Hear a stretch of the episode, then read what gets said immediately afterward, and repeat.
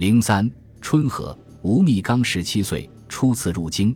虽然时时与同学议论时政，但他的心情不似孕玉鼎那种宦海沉浮的萧疏，也不像郑孝胥大用在即的自得，而是兴奋与新奇之中藏着忐忑与迷惘。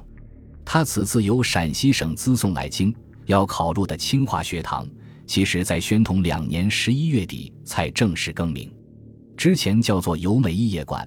成立一年多来，几乎是纯粹负责留美考试与派遣学生，从考取到出国，只有一至三个月时间。像梅贻琦、胡适、竺可桢、赵元任等人，名义上在清华园过了一水，还是像爆肚一样生猛。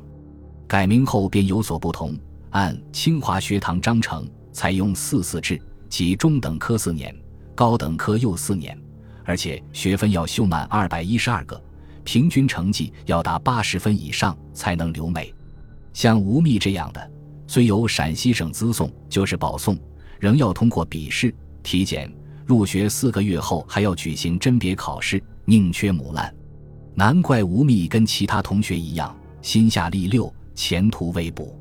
他本来觉得自己在家乡三原已经接受了中等教育，不料来京看过有美学务处告示，原来也必须先入中等科。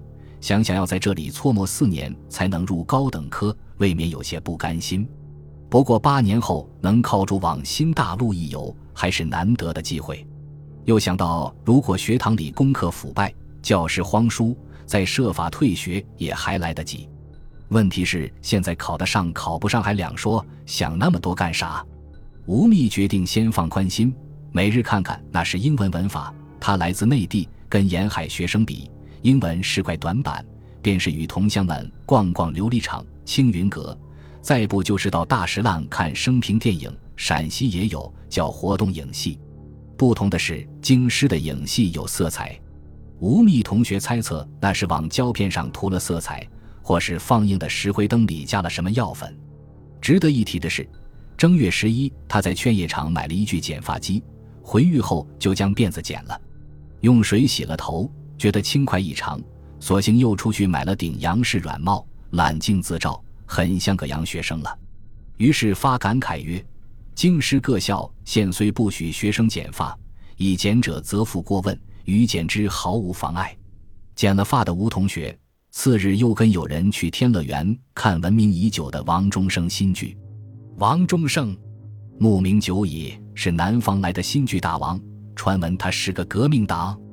但这不妨碍大家热捧他的新剧。今天这出《员外园》首演是前年冬天在天津大观新舞台。据《大公报》报道，王中生一身西装女子打扮，在扬琴伴奏下娓娓道来，做客无不击节称赏，掌若雷鸣。接下来舞台突然一转，外庭变为内室，把台下众人看得一愣一愣的。论者称为十梨园中从未有之奇观。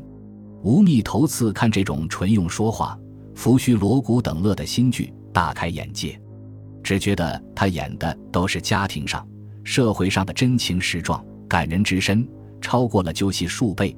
每到惟妙惟肖之处，台下观察直觉现身局中，亦若果有如此奇人，而亲睹其如此之事者，他完全沉浸到戏中了。阴历二月初五、初六。吴宓终于参加了延期举行的入学考试，头一日的国文、历史、地理还算容易，而且出题只问本国，事先准备的外国历史、外国地理都没有用上。第二日的英文、数学、英文默写可就有些艰涩了。吴宓知道自己英文不够好，但没想到今天在数学上折了跟斗，两道大题未能完卷，虽然嗟叹。但觉得省里保送来此，落榜的可能性不大，只是可能会编入低级班。考试见得多，五天后的体检倒真是新鲜。检查者为三位洋人，上身衣服只剩一件小衫，还得敞开。先查体温、脉搏，再便查眼、耳、鼻、喉、气管、牙齿，再用器械量脑部前后左右之长短及胸围，又用听诊器听上身血管流动情况。最后是手戳按各处的淋巴线，完毕，又消磨了一个礼拜。看榜，陕西来的六个人都中了。阴历二月十九，正式搬入清华学堂。这是吴宓将脱身继命半生之处。今日初见，地域颇大，略呈方形，而墙壁亦多弯曲之处。外墙以虎皮石砌成，内部地方颇大，史书空阔，杨氏房屋错综散布。此外有土岭，有溪水，有小桥，有曲廊，风景极清幽而家况宜人。宿舍每间住六人，早餐馒头二个。到梁实秋四年后入学，馒头增加到三个，小菜四碟，粥。午晚餐是四碗四盘米饭。九点半就寝，六点半起床，一切都规范了，不复刚入京的一个半月的闲散矣。交通很方便，京张铁路设有清华园车站，每天从张家口入京，从北京发张家口的火车各有两趟。最让学生们得意的是，京张铁路公司特地为清华学堂学生开了一趟周末票车，周六下午五点从清华园发车，经西直门、广安门抵丰台，周日下午又从丰台开回清华。票价到西直门两角，广安门三角，不算贵。经失物价，照相需二元，一本普通英华字典也要一元里。刚刚入学。新学生就与校方起了交涉，清华的伙食免费，学生需交洗衣费与理发费，但校方规定学习用品都必须自购，而学生被资送来时，大都以为是官费全免，不愿意负担各科教材与体育课操衣费用。